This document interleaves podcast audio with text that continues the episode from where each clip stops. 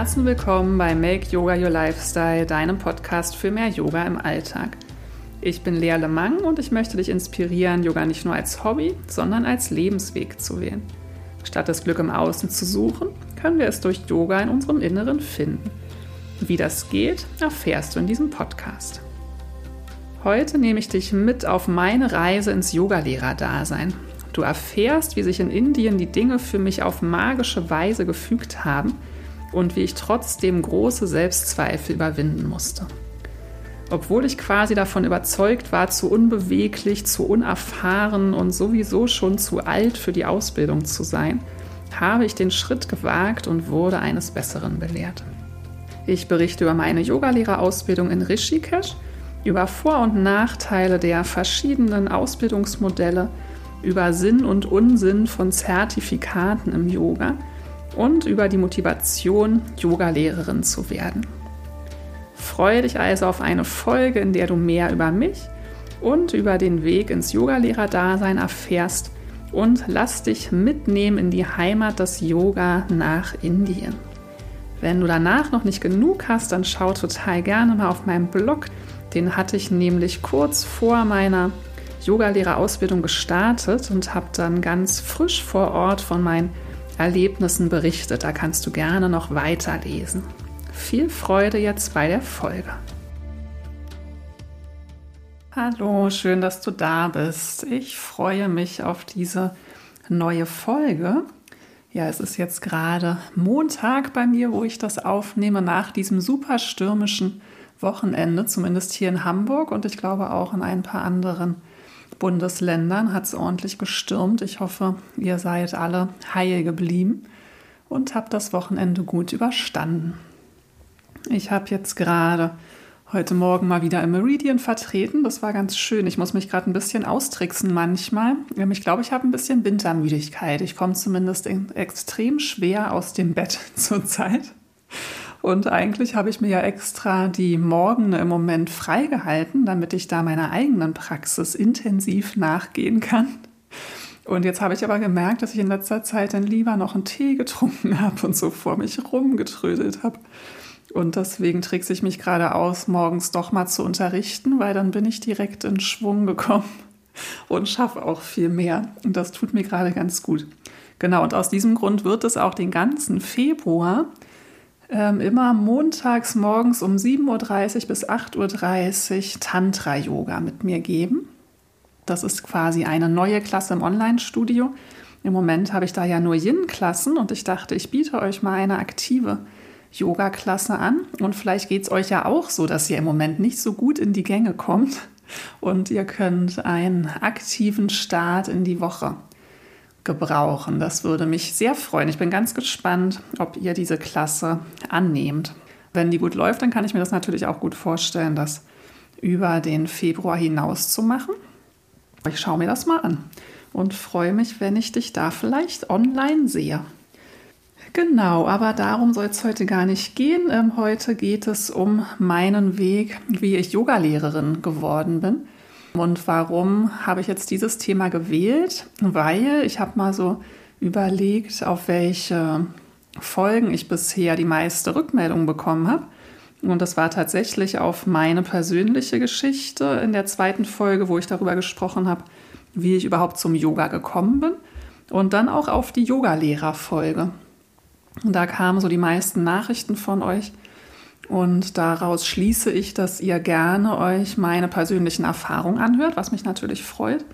Aber auch, dass ihr euch fürs Yogalehrer-Dasein offenbar interessiert, dass einige Hörerinnen, Hörer dabei sind, die vielleicht selbst Yogalehrer sind oder mit dem Gedanken spielen und das irgendwie spannend finden. Also wie du siehst, ich nehme eure Reaktion wahr und nehme sie auf. Du kannst mit deinen Reaktionen hier mitbestimmen, welche Themen noch so zur Sprache kommen. Und ähm, ich würde mich super doll freuen, wo wir schon bei Reaktionen sind. Man kann seit kurzem auch bei Spotify so Sternebewertungen geben.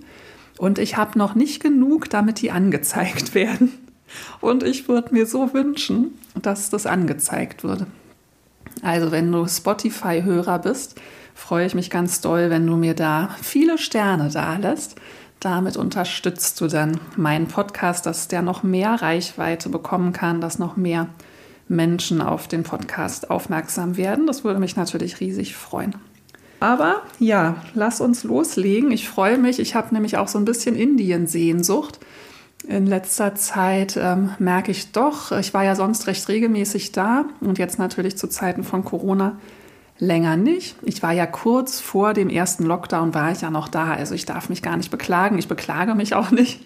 Ich äh, entdecke, wie schön es auch zu Hause sein kann oder auch im Europa. Es gibt ja hier auch in der Nähe sehr schöne Orte. Aber Indien spielt ja eine ganz wesentliche Rolle in meinem Leben und halt auch gerade auf diesem Yoga-Weg und auch auf dem Weg, wie ich Yogalehrerin geworden bin. Und ähm, ich war halt häufig so Anfang des Jahres in Indien. Ich finde das immer sehr attraktiv, den Winter ein bisschen abzukürzen. Und es ist auch eine ideale Reisezeit für Indien. Das bedingt sich halt total gut. Deswegen bin ich immer ganz gerne irgendwie Januar, Februar, März nach Indien gedüst. Und heute Morgen hat, hat mich dann auch noch mein Handy darauf aufmerksam gemacht. Bei Instagram ploppte was auf. Erinnerungen vor drei Jahren. Und da war ich gerade in Kerala. War so ein Foto, wie ich da an so einem kleinen indischen Shop irgendwie gerade noch was einkaufe. Und ich erinnere mich, danach ging es auf so eine Kanutour über die Backwaters. Das war wunder, wunderschön. Also ich habe ein bisschen Fernweh und habe richtig Lust, mich ein bisschen zurück nach Indien zu träumen. Ich hoffe, ich schweife nicht zu viel ab, aber vielleicht freut es dich ja auch ein bisschen mitgenommen zu werden nach Indien, in die indische Sonne, in die Ferne, in dieses exotische, sehr aufregende und fremde Land. Ich habe ja ähm, inzwischen schon einige Indienreisen gemacht und ich erzähle jetzt erstmal von meiner kürzesten Indienreise, komme dann später auf die längste. Ich war nämlich dann einmal nur für drei Wochen in Indien. Da war das irgendwie zeitlich nicht anders möglich. Und ich dachte, besser kurz als gar nicht. Vielleicht, viele denken jetzt vielleicht auch drei Wochen ist doch gar nicht so kurz. Ich war sehr verwöhnt, weil als ich angefangen habe, nach Indien zu reisen, war ich noch Studentin. Und mit den Semesterferien war ich halt ziemlich flexibel und war dann eigentlich schon immer gerne länger dort. Aber dann war ich eben berufstätig, dann ging das nicht mehr so lange und dann dachte ich, okay, für drei Wochen wird sich schon auch lohnen. Und das hat es sich auch. Das war jetzt noch nicht die Reise, wo ich meine Yogalehrerausbildung gemacht habe, aber da wurde ein ganz wesentlicher Grundstein gelegt. Wie fing dann das an? Also, äh, lasst uns nach Varkala reisen in Kerala. Varkala ist ein recht touristischer Ort in Kerala, an dem bin ich sehr, sehr gerne. Ähm, so ein bisschen geführtes Zuhause. Da gibt es auch so eine Unterkunft, in der ich jetzt schon häufiger war so eine kleine Wohnung mit Hängematte davor, Mini-Küche, ein Raum, ein kleines Bad. Und da habe ich mich gerne eingemietet. Und ähm, dann gibt es da halt ganz viele Yogaschalas, also wirklich ein Traum für Yogis, weil man halt schon diesem Getümmel auch ein bisschen aus dem Weg gehen kann, aber man ist eben auch nicht der einzige Tourist vor Ort. Das ist jetzt nicht so aufregend wie an anderen indischen Orten, aber man hat genug Indien-Flair aber auch Touristen und halt einfach ein Paradies für Yogis, weil man überall zu jeder gewünschten Zeit Yoga machen kann. Ein bisschen, falls du mal in Rishikesh warst, Rishikesh ist ja im Norden, da ist es ja auch so ein großer Yogatourismus. Und ich finde, Vakala ist so ein bisschen vielleicht das Rishikesh dann im Süden, wo man halt dann einfach noch ähm, den kleinen Vorteil hat, dass dieser wunderschöne Strand noch dort ist. Also man kann auch noch im Meer baden gehen. Da gibt es so eine Steilküste und einen Black Beach, verschiedenste Strände. Das ist wunderschön. In Rishikesh hat man natürlich dafür den Ganges, der ist auch wunderschön. Naja, ich fange schon an zu träumen. Also, es war einmal in Varkala. Ich war dort für drei Wochen, war dann angekommen und mir hatte ein Freund angeboten, dass ich in seinem Gasthaus wohnen kann. Das war übrigens der Freund, von dem habe ich schon berichtet in der Alkoholfolge. Und da hatte ich nämlich erzählt, dass ich ihn irgendwann auf diesen ähm, seinen Alkoholkonsum quasi aufmerksam gemacht hatte, weil mir kam das vor, als wäre das nicht nur ab und zu mal feiern, sondern vielleicht ein bisschen zu regelmäßig. Und das hatte ich letztes Mal in der Alkoholfolge ganz vergessen zu erzählen. Der, das hatte ziemliche Wellen geschlagen. Also er hat daraufhin sein Leben tatsächlich sehr verändert. Das wollte ich euch nämlich eigentlich auch noch mitgeben, dass wenn man vielleicht im Umfeld jemanden hat, wo man sich da ein bisschen Sorgen macht. Ich hatte jetzt eine sehr gute Erfahrung damit, die Person damit zu konfrontieren. Und also es ist sicherlich nicht so leicht, aber bei mir war es wirklich eine gute Erfahrung. Er hat daraufhin tatsächlich halt es dann mit seinen Freunden besprochen und die haben mir halt auch beigepflichtet. Das war vielleicht auch ganz gut, dass ich jetzt halt auch nicht die Einzige war, die sich da Sorgen gemacht hatte. Und dann hatte er ziemlich zeitnah aufgehört zu trinken ähm, für eine ziemlich lange Zeit und wirklich sein Leben sehr verändert. Und es hat auch wirklich dann ähm, Wellen geschlagen, halt, weil es auch sein Umfeld verändert hat. Er war nämlich da, er hat halt ähm, zwei Guesthouses da in Indien. Eins in dem Ort, wo er aufgewachsen ist. Und da sind dann halt immer alle seine Freunde hingekommen. Das war dann so richtig Treffpunkt da in dem Ort. Und er hat immer alle dort umsonst halt auch trinken lassen. Und damit hat er dann aufgehört.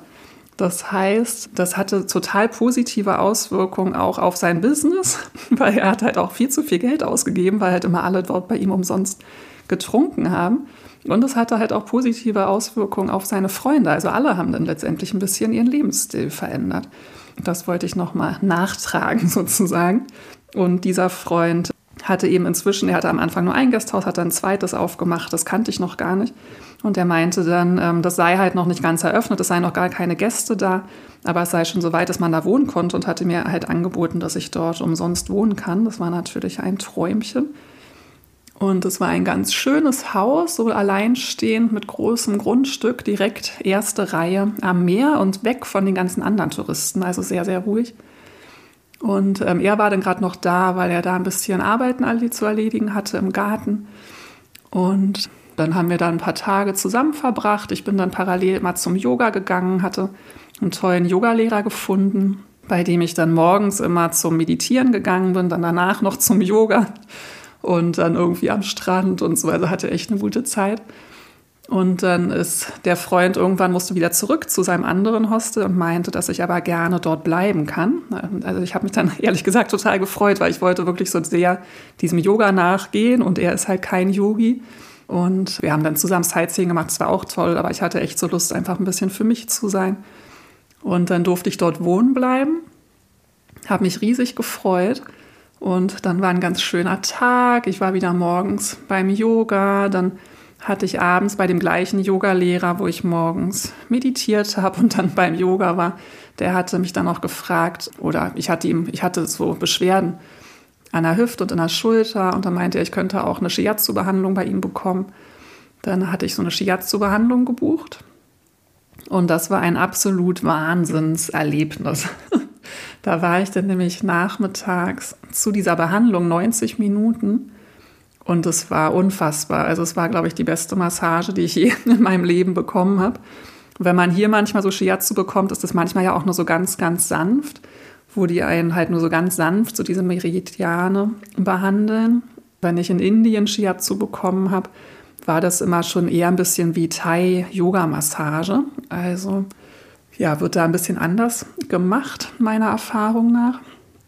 Also schon auch eine intensive Behandlung, aber ich hatte so richtig krasse innere Bilder. Also ich wurde so mitgenommen in eine andere Welt ich lag da und habe vor meinen inneren Augen habe ich Delfine gesehen und Schmetterlinge und voll die krassen Farben. Also ich war so richtig weggebeamt.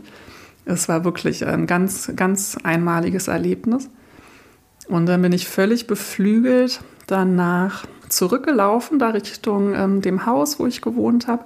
Das ist dann halt, also diese Yogaschala war am Cliff falls du mal in Wakala sein solltest. Da gibt es das Cliff, das ist halt so eine Meile quasi direkt am Meer, so an dieser Steilküste, wo dann so ein paar Shops sind und Yogaschalas und Cafés, Restaurants.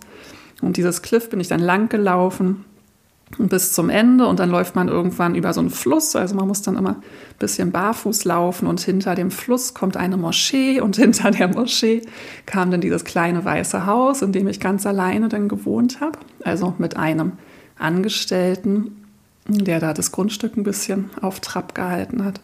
Und dann ähm, habe ich gesehen, ah, okay, jetzt ist Sonnenuntergangszeit. Dann bin ich noch nicht gleich zu dem Haus gegangen, sondern vor dem Haus ist ja dann das Meer, aber da ist kein Strand, sondern so Steine. Und dann habe ich mich da auf die Steine gesetzt, die war noch ganz warm von der Sonne und habe aufs Meer geguckt. Und alles war türkis und rosa und sah wunder, wunderschön aus. Und ich war so glücklich, noch angefüllt von dieser Massage. Und dann wie Postkarte, oberkitschig, sprangen dann auch Delfine über diesen ähm, Sonnenuntergang.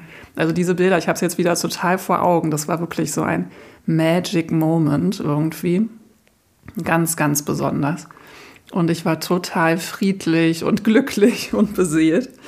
Und dann wurde es langsam dunkel und mir fiel ein, ah, ich muss noch ein bisschen was einkaufen äh, fürs Abendessen und wollte mal diesen Angestellten fragen, ob wir vielleicht zum Supermarkt mit dem Motorroller fahren können.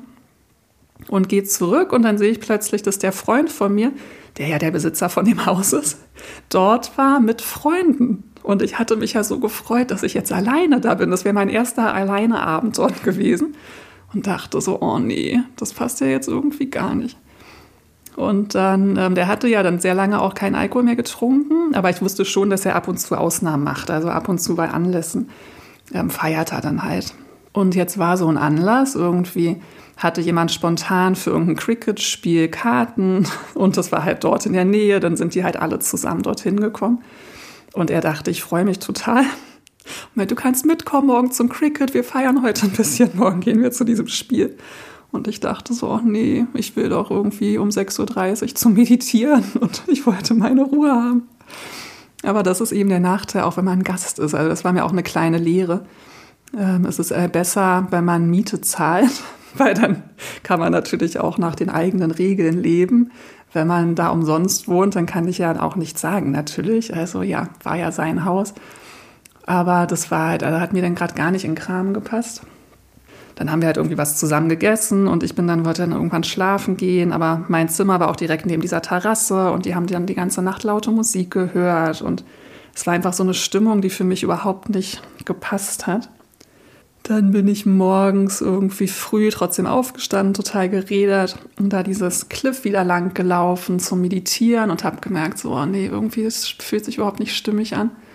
Und habe dann mit dem Yogalehrer nach dem Yoga gesprochen und der meinte, das hatte er mir vorher auch schon mal gesagt, ich hatte aber nicht mehr dran gedacht, dass er noch eine Unterkunft hat. Und dass, wenn ich mich da nicht wohlfühle, könnte ich auch bei denen wohnen. auch mitbezahlen. Also er wollte mir das dann vermieten. Und dann dachte ich, okay, cool. Ich hatte die Unterkunft noch gar nicht gesehen, aber ich meinte, gut, dann ich gehe jetzt was essen und dann komme ich wieder mit meinem Gepäck.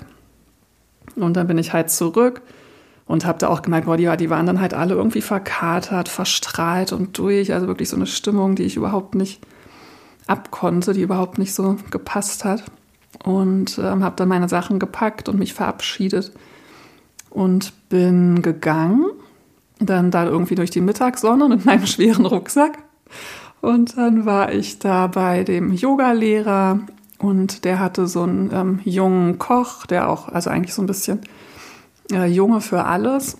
Der hat mich dann zu der Unterkunft gebracht. Das war dann totales Kontrastprogramm. Also das waren sehr, sehr einfache Verhältnisse, aber und auch gar nicht da an dem, an nicht, nicht direkt am Meer, ganz im Gegenteil, ziemlich weit weg vom Meer. Also irgendwie eine Viertelstunde mit dem Motorroller. Und da hatte ich dann eine eigene Wohnung im dritten Stock der Yogalehrer, der Koch und noch ein anderer Yogalehrer und noch der Cousin von dem einen haben unter mir gewohnt. Und bei mir gab es keine Küche, deswegen habe ich dann halt immer mit denen gegessen. Das war totales Kontrastprogramm. Also von einem Extrem halt irgendwie, also völlig andere Stimmung zwischen diesen einen Männerhaufen, wo ich zuerst war, jetzt zum anderen Männerhaufen. Das hat mir aber sehr, sehr gut getan. Also es war so eine viel friedlichere, angenehmere Energie. Die haben halt auch einen Lebensrhythmus einfach, der zu mir gepasst hat. Halt dieses früh aufstehen, früh schlafen gehen, gesund essen. Der Koch, der war ja noch ganz jung, der hat kaum Wort Englisch gesprochen. Das war seine erste Saison dort in Vakala. Vakala ist halt für viele Inder ein Ort, wo sie einfach ab und zu dann zum Arbeiten sind, halt während der Saison. Aber viele leben gar nicht dort. Und das war halt seine erste Saison dort. Und er ist dann mit der Zeit auch ein bisschen aufgetaut. Also ich habe dann mit ihm Englisch gelernt und er hat mir Kochen beigebracht. Und ja, so habe ich dann da mit den Yogis gewohnt. Das hat mir richtig gut gefallen. Also auch wenn es jetzt halt nicht mehr Riesengrundstück und Blick aufs Meer war, dafür war es halt irgendwie so echt. Das hat sich so angefühlt wie halt in Indien leben. Und morgens bin ich dann mit dem Yogalehrer zusammen halt da zur Yogaschala gefahren, haben meditiert und dann Yoga gemacht. Und dann hatte ich halt diese Massagen. Und dann fragte er mich an einem Tag, ob ich nicht massieren lernen möchte.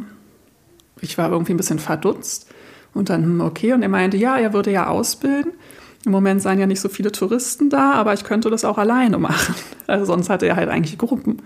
Und ich irgendwie, ja, okay, also habe natürlich gefragt, was das kostet und so und wie lange das dauert. Und eigentlich hatte ich noch andere Pläne. Ich wollte eigentlich noch ein bisschen reisen und wollte auch noch zum Vipassana, so einen drei Tage Vipassana-Meditationskurs machen. Es war klar, das kann ich dann alles nicht machen, also weil ein bisschen braucht es ja schon, so Massage zu lernen. Aber alle Pläne über Bord geworfen, zugesagt und irgendwie direkt losgelegt. Also am Nachmittag hatte er dann schon ein Modell organisiert und plötzlich saß ich da mit irgendwie Kopien, wie die Meridiane verlaufen und ich weiß noch, da saß ich dann in so einem Café mit meinen Lernunterlagen und dachte so, huch, was mache ich denn hier eigentlich? drei Wochen Ferien und plötzlich mache ich eine Massageausbildung. Ich wollte reisen, jetzt bleibe ich die ganze Zeit an diesem einen Ort. Ja, es war total verrückt, aber es hat sich irgendwie so ergeben, es hat sich total richtig angefühlt und es hat wahnsinnigen Spaß gemacht. Also habe ich da wirklich zwei Wochen dann intensiv Yoga praktiziert, meditiert, massiert, habe auch super spannende Leute getroffen, weil ich brauchte ja dann immer Massagemodelle. Und habe auch da schon gemerkt, dass Massage und Yoga auch einfach wahnsinnig gut zusammenpassen. Weil man muss ja in so einem bestimmten, in einer bestimmten inneren Verfassung sein, wenn man jemanden massiert. Weil wenn man jemanden berührt, deine Energie überträgt sich ja. Und man geht dann halt auch eigentlich wie in so einen meditativen Zustand. Das hat mir unheimlich gut gefallen. Ähm, ich massiere auch bis heute wahnsinnig gerne. ja, und dann habe ich da so meine Zeit verbracht und es war wunder, wunder, wunderschön. Irgendwann ging dieser Urlaub dann natürlich zu Ende und ich bin wieder nach Hause. Und dann war ich in meinem Yogakurs. Ich hatte so eine Klasse, glaube ich, immer freitags morgens und hatte irgendwie davon erzählt. Und dann sagte eine andere Yoga-Teilnehmerin, auch also wenn du mal Modelle brauchst, ich komme gern vorbei. Und dann, ja klar, ich will ja noch üben und meinte dann, ja, brauchst du auch nichts zu bezahlen. Und dann ist sie zu mir nach Hause gekommen. Ich hatte zu Hause so ein Massagebett aufgebaut. Dann hat ihr das so gut gefallen. Und sie hatte mir sogar schon ein Geschenk als Dankeschön mitgebracht, aber sie hat dann mir noch ein weiteres, sehr großes Dankeschön angeboten im Austausch. Und meinte, sie könnte sie mir helfen, eine Website zu machen. Also ähm, im Austausch für Massagen kann sie mir helfen, eine Website zu bauen. War natürlich der Hammer, weil ich hatte schon länger davon geträumt, mir mal eine Homepage zu machen und halt irgendwie eine Selbstständigkeit aufzubauen, aber es hat sich halt noch so weit weg angefühlt. Und dann haben wir das tatsächlich gemacht. Es hat dann noch ein bisschen gebraucht, weil ich musste erst mal drüber nachdenken, wie soll die dann überhaupt aussehen, was will ich überhaupt anbieten.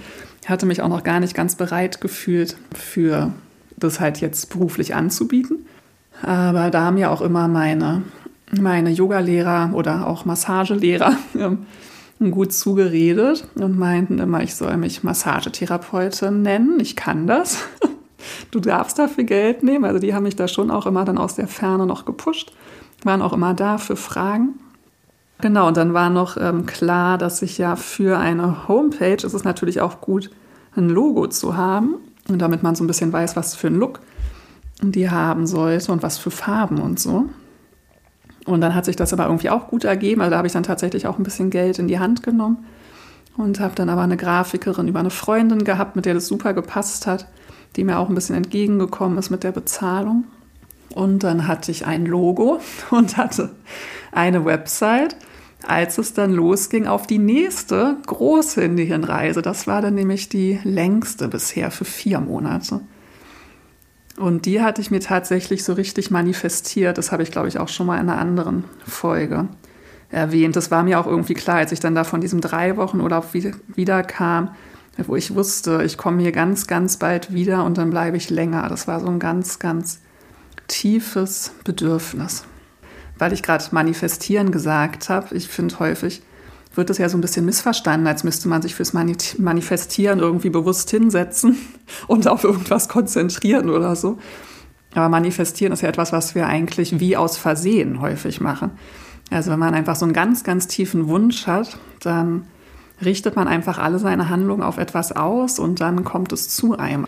es fühlt sich manchmal sehr magisch an, aber ich glaube, es ist gar nicht so magisch, wie man meinen kann, sondern es ist halt einfach so dieses, wenn wirklich alles in einem das wirklich will, und dann passiert es auch. Und häufig, wenn Dinge nicht in unser Leben kommen, ist es halt, weil wir vielleicht Zweifel haben, weil wir da nicht so klar sind. Ja, also ich hatte diese Massageausbildung ich hatte dank Imke, die ist heutzutage eine sehr gute Freundin von mir geworden. Damals kannten wir uns noch gar nicht, aber die hat mich ganz, ganz toll unterstützt, die mir dann bei dem Homepage-Aufbau geholfen hat. Die hat mich auch sonst auch immer sehr unterstützt, halt auf diesem, diese Selbstständigkeit mir aufzubauen. Und dann kam diese vier Monate Indien der Wahnsinn. Also es war wirklich ein Traum, der warm wurde. Und da war mir halt klar, so, jetzt ist aber auch Zeit für die Yogalehrerausbildung.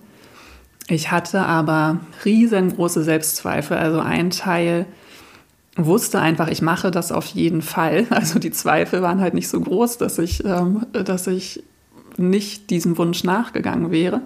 Aber trotzdem war mir vollkommen klar, ich werde die Älteste sein, ich werde die Unsportlichste sein, ich werde die Ungelenkigste sein, ich werde die Unerfahrenste sein, ich werde die sein, die am schlechtesten Englisch versteht, das sind bestimmt sonst alles nur Muttersprachen. Also es war mir eigentlich völlig klar, dass alle anderen werden diese Ausbildung easy machen und ich werde vollkommen versagen, so ungefähr. Und ich weiß noch, als ich dann an diesem Flieger stand. Ich war, glaube ich, erst in Frankfurt. Und dann in Frankfurt ging es halt in den großen Flieger. Und ich hatte das ja nun schon ein paar Mal gemacht. Aber da hatte ich trotzdem richtig Muffensausen. Also irgendwie jetzt so krass, ich bin jetzt vier Monate weg. Diese Ausbildung, ich hatte mir das halt einfach letztendlich aus dem Internet gesucht. Es hatte sich wahnsinnig gut angehört, auch wahnsinnig gut angefühlt. Ich hatte gar nicht lange gesucht. Ich habe eigentlich ähm, so die erste genommen, die halt die Kriterien, ich wollte halt eine kleine Klasse, ich wollte ein Einzelzimmer.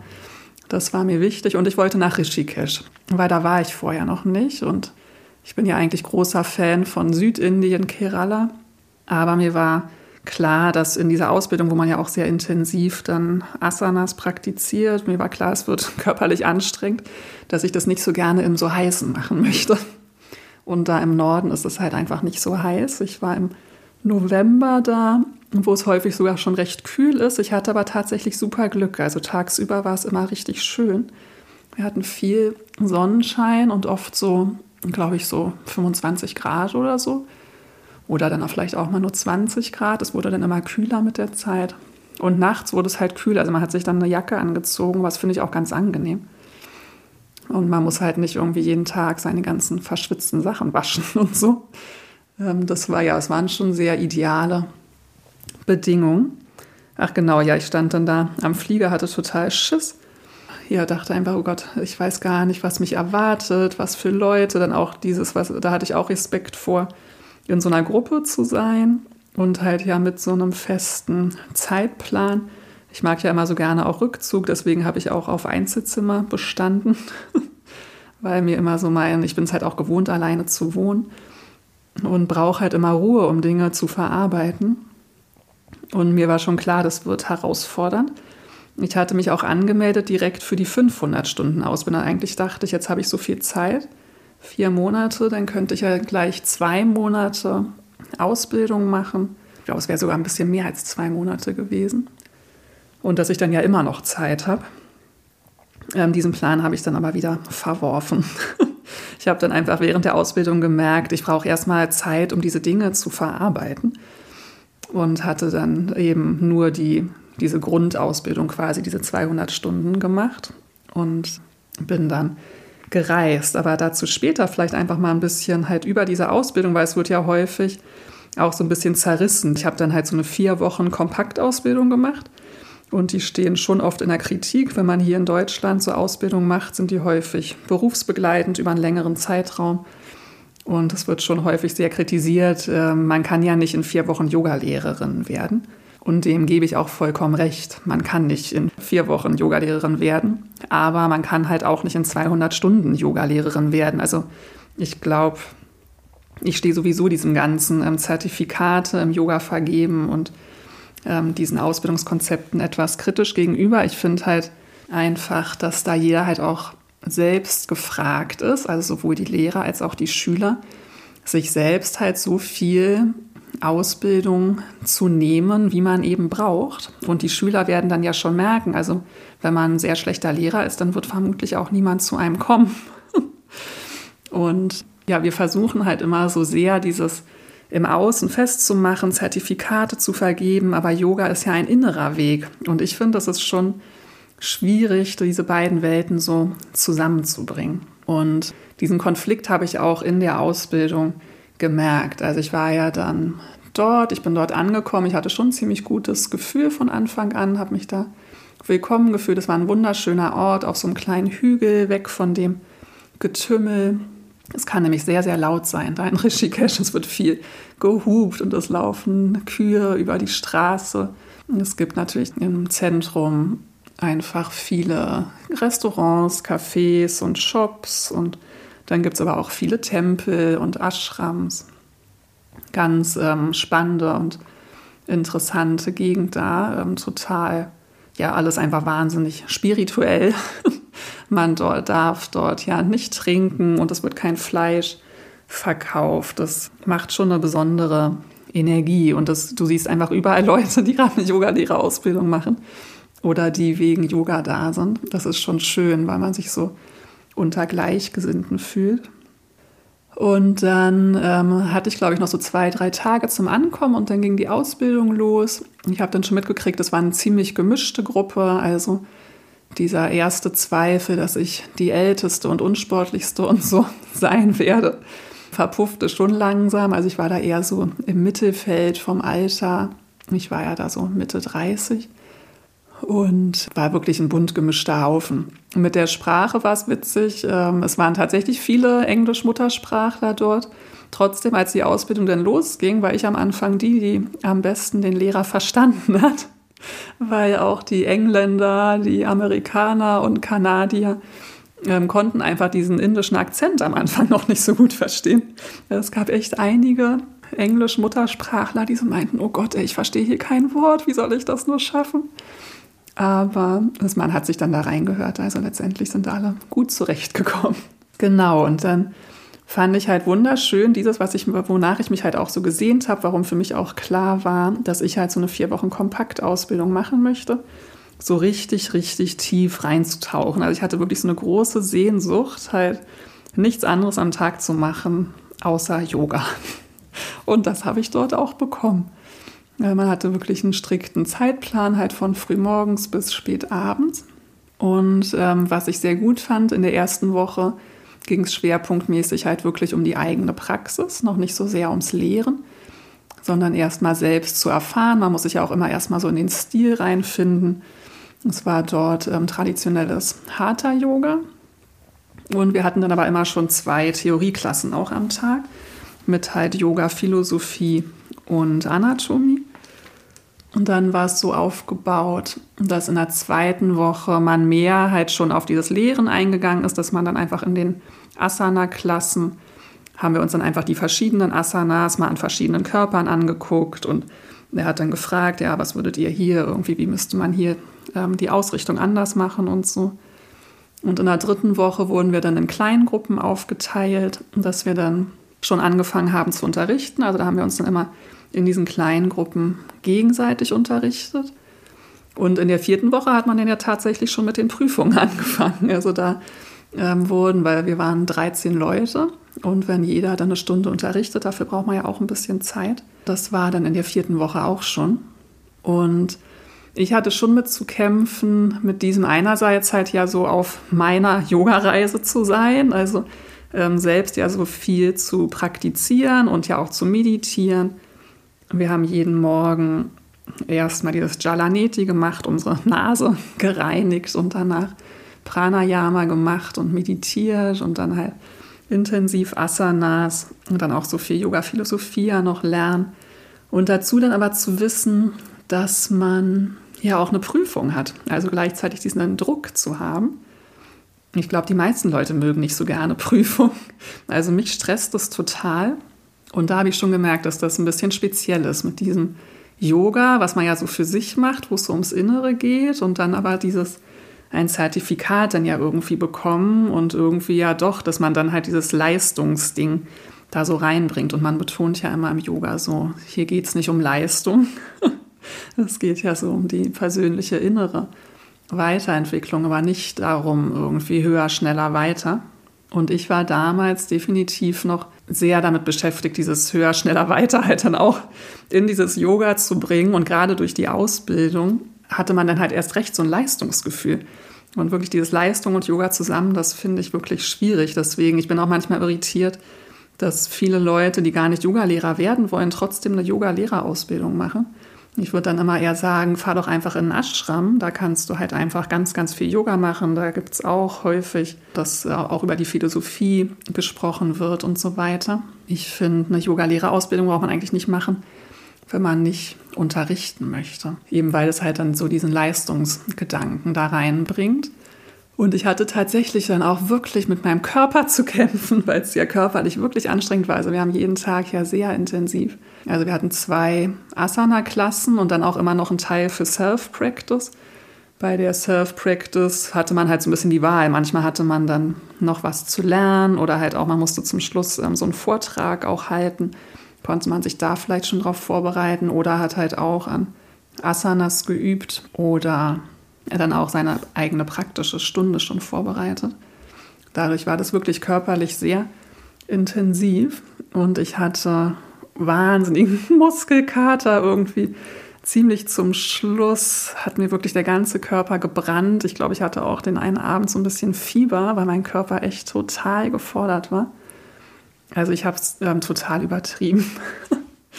Aber man muss auch sagen, ich habe körperlich da eine wahnsinnige Veränderung gemacht. Also mir tut ja eh immer das Essen dort wahnsinnig gut. Man hat da ja dann auch die passende Ernährung dazu bekommen. Unfassbar gutes indisches Essen, halt ja, sehr viel Gemüse und ähm, halt saatwische Ernährung, äh, ideal für die Ansprüche von Yoga-Praktizierenden. Und ich habe da ordentlich abgenommen und ähm, auf jeden Fall sehr meine Muskulatur gestärkt. Meine Asana-Praxis hat sich tatsächlich total verbessert. Wir haben da auch ganz viel Handstand geübt und den konnte ich zu der Zeit richtig gut zwar immer gerne noch mit einer Wand hinter mir, aber ich konnte mich häufig halten, ohne einmal mit den Füßen gegen die Wand zu gehen. Im Moment, wenn ich ab und zu mal übe, äh, bin ich da wieder, dass ich so einmal gegen die Wand gehe und erst dann mich halten kann. Naja, äh, soll ja nicht um die Leistung gehen. Ne? Aber es war schon beachtlich zu sehen, wie der Körper sich entwickeln kann in diesen vier Wochen. Und ich denke mal schon auch, dass da mein Geist sich schon auch sehr entwickelt hat da ist schon viel passiert. Halt auch diese Selbstzweifel überwunden zu haben, das war für mich persönlich auf jeden Fall eine ganz wichtige Erfahrung. Auch zu merken, da waren halt viele, die hatten viel weniger Erfahrung als ich. Das ist völlig verrückt, ne? Also dieses, ähm, was man sich oder was ich mir für einen Kopf mache, völlig unverhältnismäßig. Mm, und zum Thema Kopf machen, ich hatte tatsächlich vor Ort häufig Kopfschmerzen. Es war ja noch meine Migränezeit und da habe ich gemerkt, äh, ja, ich habe mir viel zu viel in den Kopf gemacht. Ich habe mir auch so viel Druck gemacht dann mit diesen Prüfungen zum Schluss. War unfassbar aufgeregt, einen Vortrag auf Englisch zu halten. Und ja, hat mich schon alles sehr gestresst, muss ich sagen. Und ja, genau, das war auch dann mit einem Grund, warum ich dachte, nee, jetzt ich kann nicht direkt die nächste Ausbildung anschließen. Ich muss das irgendwie erst mal verdauen, verarbeiten, vielleicht halt auch mal anfangen zu unterrichten, jetzt nicht direkt so viel Neues lernen war auch echt voll einfach von diesen ganzen Eindrücken. Und dann habe ich schon aber auch ein bisschen mitbekommen, also ich habe schon auch ein bisschen Kritik dann an der Schule. Ich fand meine Lehrer ganz toll, das waren ein paar, Krishna und Sangita. Aber man hat schon auch mitbekommen, dass die auch sehr gestruggelt haben mit diesem, weil die waren wirklich ernsthafte Yogis. Also bei denen hat viel, ähm, hat Yoga ganz viel Raum auch im Leben eingenommen. Und jetzt war es aber halt auch einfach ihr Business und ein Vollzeitbusiness ein sehr herausforderndes Business. Und die waren auch beide dann in der Zeit mal krank geworden. Und die konnten dann halt nicht krank sein. Ne? Die haben dann krank weiter unterrichtet, sind da sehr an ihre Grenzen gekommen. Und auch gerade Krishna hat dann auch immer, ich habe ja da ähm, mein Yoga Alliance Zertifikat dann zum Schluss bekommen und ich habe gemerkt, wie kritisch er auch der Yoga Alliance gegenübersteht, was ich aber mit ihm teile, muss ich sagen. Ich stehe der Yoga Alliance auch kritisch gegenüber. Ich verstehe total den Sinn von der Yoga Alliance. Also es ist ja einfach, Yoga-Lehrer ist ja kein geschützter Beruf und jetzt wird halt versucht, da so ein Standard oder jetzt wird, das gibt es jetzt ja schon lange, es wird halt immer wieder versucht, ähm, von Vereinigungen da so einen gewissen Standard reinzubekommen. Es wird halt immer wieder versucht, so von außen einen Stempel jemandem geben zu können. Du bist ein guter Yoga-Lehrer. Verstehe ich schon auch den Gedanken. Aber was ich so mitbekomme, wird es halt einfach gar nicht gut kontrolliert. Also ich habe schon gehört von der einen, ähm, die dort auch war aus Kanada, kam sie. Da, sie hatte dort an einer Yogaschule gearbeitet und sie meinte, die haben da ausgebildet nach Yoga Alliance und dann haben sie eine Prüfung bekommen und dann wurden deren Standards nicht ausreichend erfüllt, sodass die dann halt erstmal nicht mehr ausbilden dürfen. Da scheint Yoga Alliance schon ja auch ihren Job zu machen und zu kontrollieren. Aber in Indien weiß ich, da wird halt, ähm, ich habe da mit mehreren inzwischen gesprochen und keiner von denen, die ich kenne, wurde da jemals kontrolliert. Und das ist halt ein Business und die Schulen wollen halt auch keine schlechte Bewertung bekommen. Deswegen bekommt da eigentlich jeder sein Zertifikat. Das wird vielleicht nicht an jeder Schule so sein. Aber ich würde wirklich sagen, dass halt dieses Zertifikat nicht besonders viel aussagt. Also auch in meinem Kurs. Da waren ganz tolle Leute, aber auf jeden Fall zwei, die kaum Erfahrung hatten, wo ich ja wirklich denke, also die kannst du jetzt auf keinen Fall einen Yoga-Kurs unterrichten lassen. Ich glaube auch nicht, dass die das machen tatsächlich, aber sie haben dieses Zertifikat. Also deswegen, ich stehe so diesen Zertifikaten halt wirklich sehr, sehr kritisch gegenüber. Äh, muss aber für mich sagen, dass mir es halt dann doch auch was gebracht hat, weil ich bin halt nur mal so ein Selbstzweifeltyp. Und jetzt dieses Zertifikat zu haben, war halt für mich schon so ein bisschen die Legitimation, dass ich dann jetzt ja auch unterrichten darf. Wir sind halt hier einfach sehr auf diese Zertifikate gepolt und man hat das Gefühl, wenn man irgendwas beruflich macht, muss man darin geprüft sein. Ich muss aber sagen, dass die tollsten Lehrer, die ich in Indien hatte, ähm, die lächeln nur müde, wenn sie Yoga Alliance hören die können damit gar nichts anfangen. Die sind halt irgendwie mit Yoga aufgewachsen, die praktizieren einfach und haben von ganz tollen Gurus gelernt und ähm, brauchen halt kein Zertifikat. Und alle hängen den an den Lippen, weil sie halt einfach spüren, der hat so viel Weisheit, der hat so viel zu geben. Also man merkt ja, möchte ich von einer Person etwas lernen, hat diese Person etwas zu geben, was ich lernen möchte.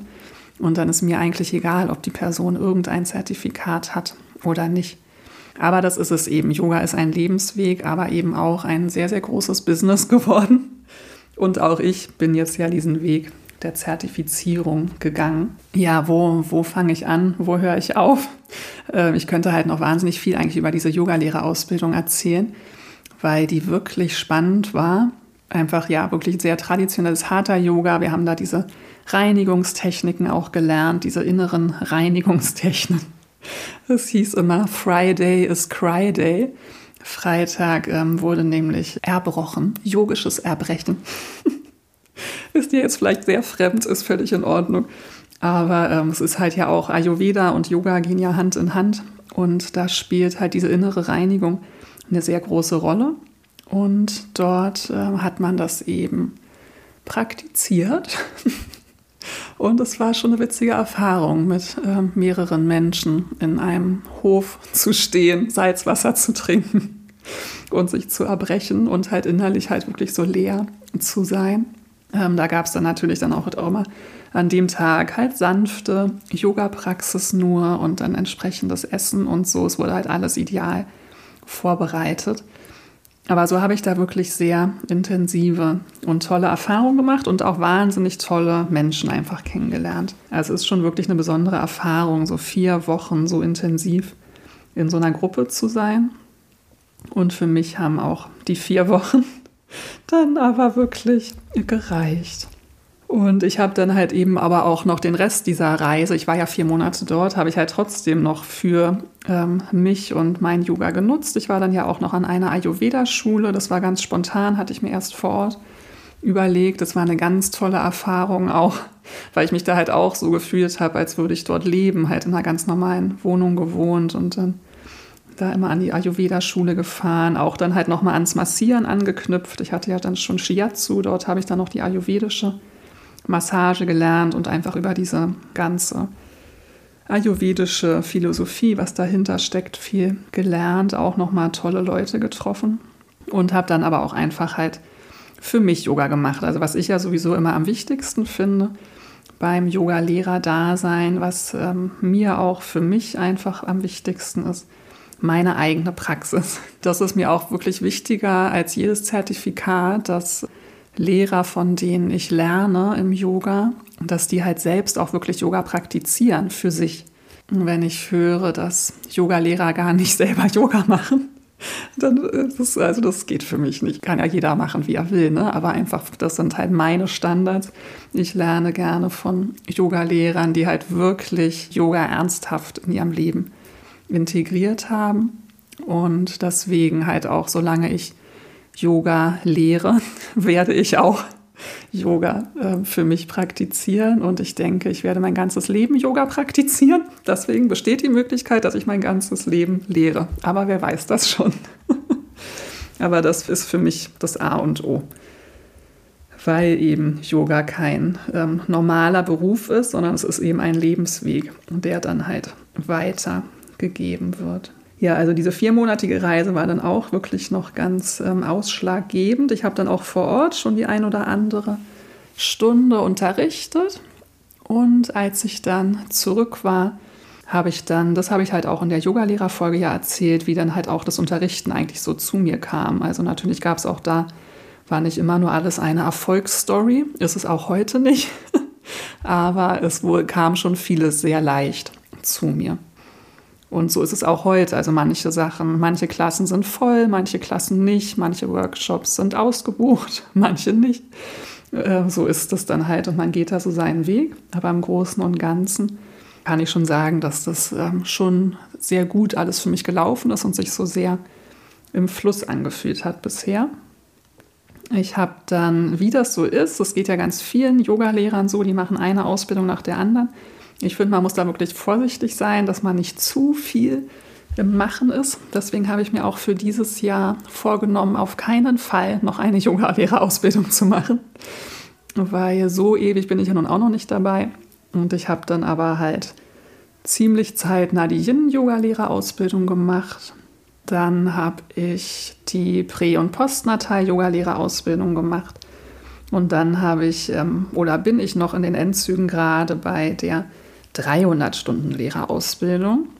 Und der, die ich ja sozusagen eigentlich schon am Anfang dann in Indien machen wollte, aber hatte ich mich dann anders entschlossen. Und wenn ich die abgeschlossen habe, habe ich halt diese 500 Stunden. Und mit den 500 Stunden ist man dann eben auch berechtigt, weil ich jetzt ja auch wieder Yoga Alliance gemacht habe. Und wenn ich dann noch genug Stunden unterrichtet habe, bin ich berechtigt, auch Yoga-Lehrer nach diesem Yoga Alliance Standard auszubilden. Deswegen ist das halt auch nochmal so ein ganz wichtiger Schritt eben für das Yoga-Business, weil man, wenn man ausbildet, natürlich auch nochmal anders einfach Geld verdienen kann. Ja, aber was ist denn die Motivation eigentlich, Yoga-Lehrerin zu werden oder was war meine Motivation? Also es war wirklich einfach so ein inneres, ganz großes Bedürfnis, danach mehr zu lernen, auch nach dieser Erfahrung halt so richtig, richtig tief einzutauchen und aber auch der Wunsch, natürlich beruflich mich ja zu verändern. Ich wollte ja gerne das wirklich zu meinem Beruf machen und möchte hier aber gerne kurz auf die Motivation eingehen, auch zum Yoga. Also eigentlich, ob man jetzt Yoga lehrt oder ob man Yoga praktiziert, ist, glaube ich, die Motivation, wie ich empfinde, gar nicht so ein großer Unterschied. Und hier gibt es so einen schönen Satz von Christopher Harish Wallace. Das ist ein ganz, ganz toller Lehrer, den ich gar nicht persönlich kenne, aber ähm, online habe ich schon viel von ihm gelernt. Der hat auf YouTube ganz viele Vorträge und der bietet auch ein paar Online-Kurse an. Der hat ähm, selber wurde er mit 16 schon in die Yoga-Tradition initiiert und hat Sanskrit studiert und indische Philosophie und ähm, ja, ganz genau kenne ich seinen Lebenslauf jetzt nicht, aber ähm, man hat so den Eindruck, dass er wirklich ähm, da sehr viel Wissen wirklich schon an sich angeeignet hat. Und er hat in einem Vortrag mal darüber gesprochen, über die richtige Motivation, Yoga zu praktizieren. Und Jeder kann natürlich aus seinem Grund Yoga praktizieren, möchte ich jetzt noch dazu sagen. Aber er sagt halt eben diese Motivation, wenn man das wirklich aus diesem Grund macht, dann bekommt man den größten Nutzen daraus. Und das lautet, I practice out of love for myself, out of a desire to know the truth and for the benefit of all beings. Das finde ich ganz wunderschön und habe es auch schon mehrfach in meinen Yogastunden angewendet und sage mir das auch häufig selber gerne, bevor ich praktiziere. Ich sage es gerne nochmal auf Deutsch. Ich praktiziere aus Liebe zu mir selbst, aus einer Sehnsucht nach Wahrheit und zum Wohle aller Lebewesen. Mich berühren diese Worte immer richtig, weil ich es so schön finde und weil es für mich sich auch einfach wahnsinnig wahr anfühlt. Also genau das ist es, warum ich Yoga mache, genau das ist es, warum ich Yoga weitergeben möchte. Einfach aus dieser Liebe zu mir selbst, weil ich ja selber einfach merke, wie unfassbar gut mir das tut, aus dieser Sehnsucht nach Wahrheit, weil einfach für mich steckt da so viel Wahrheit drin. Ich hoffe, dass ich irgendwann das wirklich alles begreife. Es ist ja wirklich schwer zu verstehen, warum passieren schlimme Dinge auf der Welt und so. Aber Yoga gibt auf alles eine Antwort. Es dauert halt nur ein bisschen, bis man es auch wirklich verinnerlicht hat. Und daneben auch zum Nutzen aller Lebewesen. Das finde ich auch so wichtig, weil es einem ja häufig auch so ein bisschen egoistisch vorkommen könnte. Bei Yoga kann man ja auch sehr gut alleine praktizieren und man ist sehr viel mit sich selbst beschäftigt. Aber man sendet ja eine ganz andere Energie nach draußen, wenn man Yoga praktiziert. Man wird sich der Zusammenhänge im Leben bewusst und man, man verändert sich, man verändert das eigene Umfeld. Und ich bin davon überzeugt, wenn alle auf der Welt Yoga üben würden, dann würde diese Welt auf jeden Fall ganz anders aussehen. Deswegen, das ist meine Motivation, Yoga zu üben, aber auch zu lehren. Ähm, ja, ich wollte noch eingehen auf diese unterschiedlichen Yoga-Lehrer-Ausbildungsformen.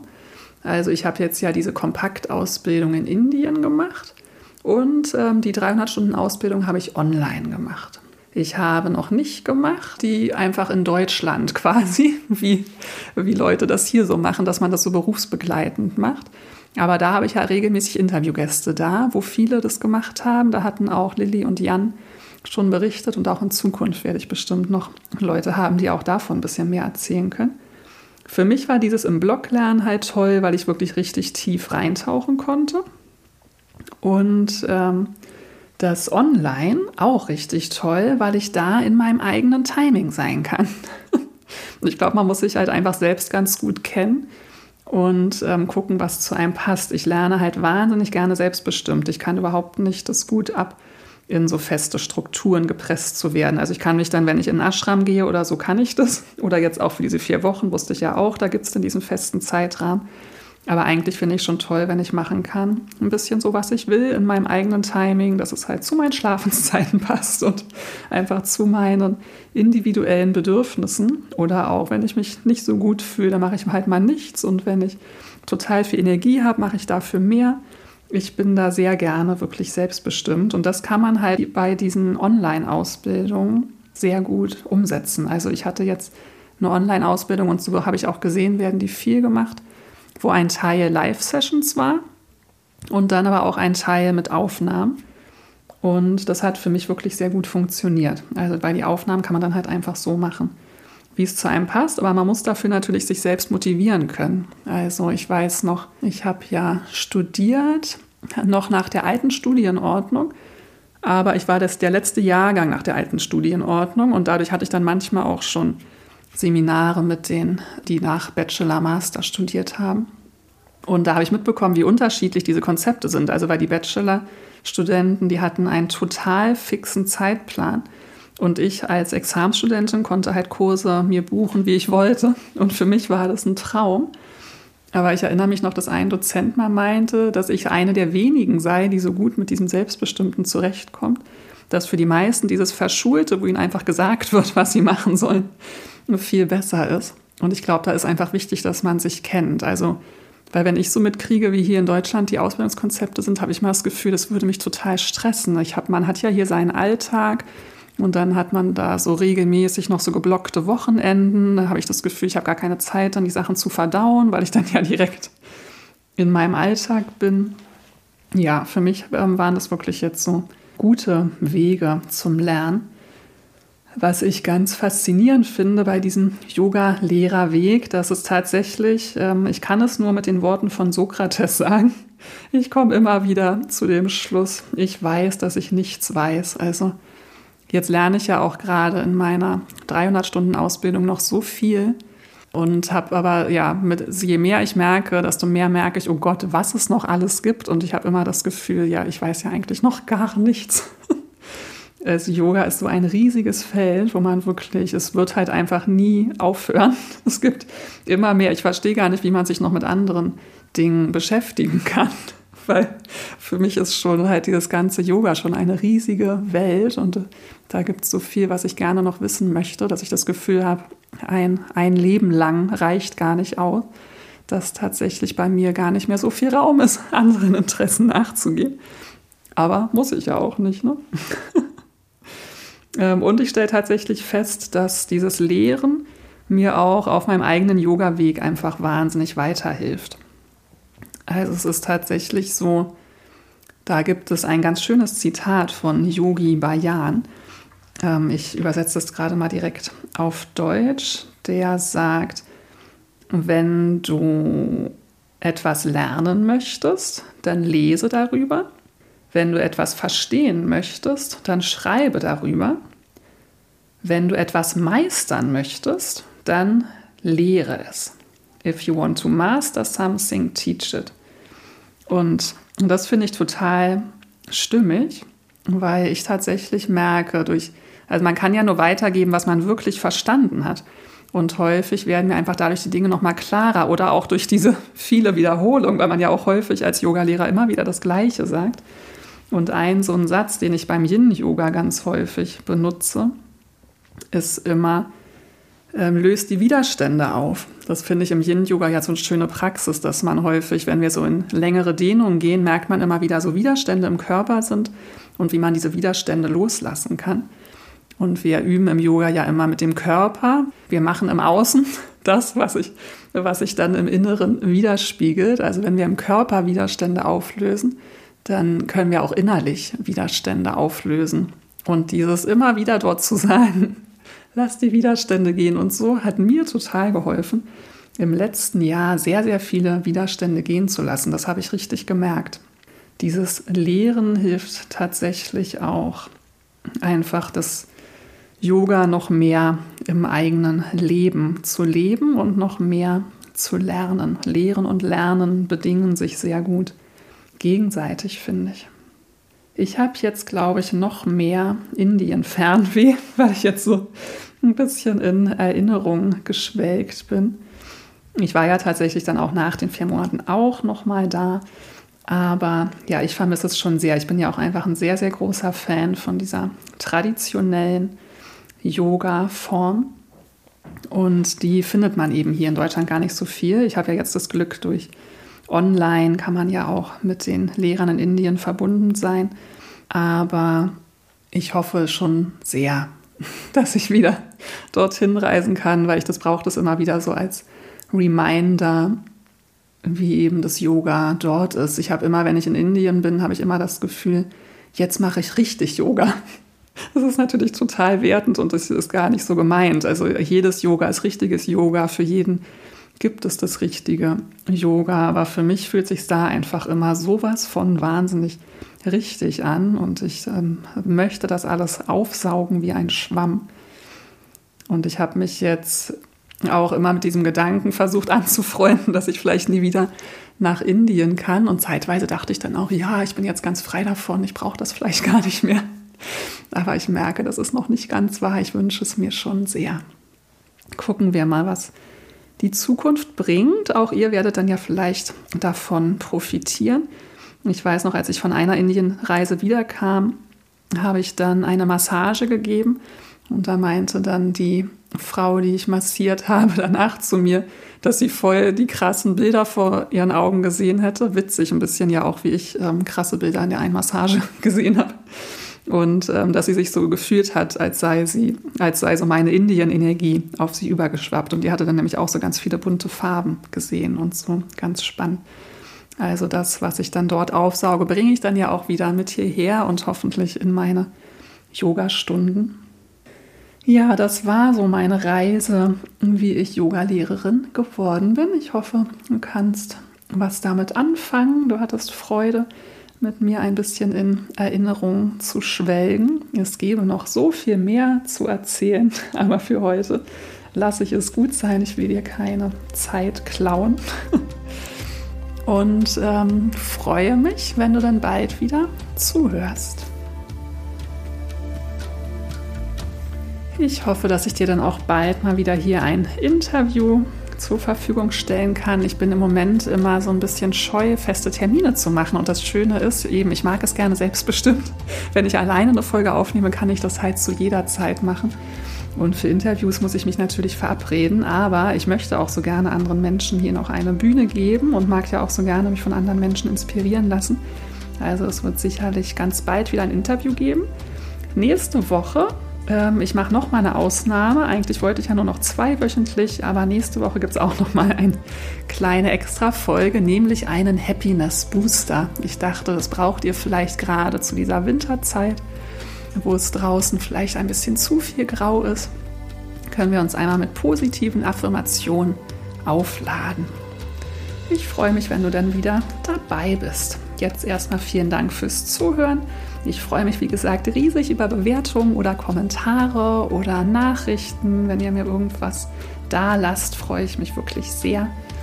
Ich freue mich, wenn du auf meiner Homepage vorbeischaust oder in einer meiner Yoga-Stunden oder wenn du schon mal buchst das Make Yoga Your Lifestyle Online Day Retreat am 12. März.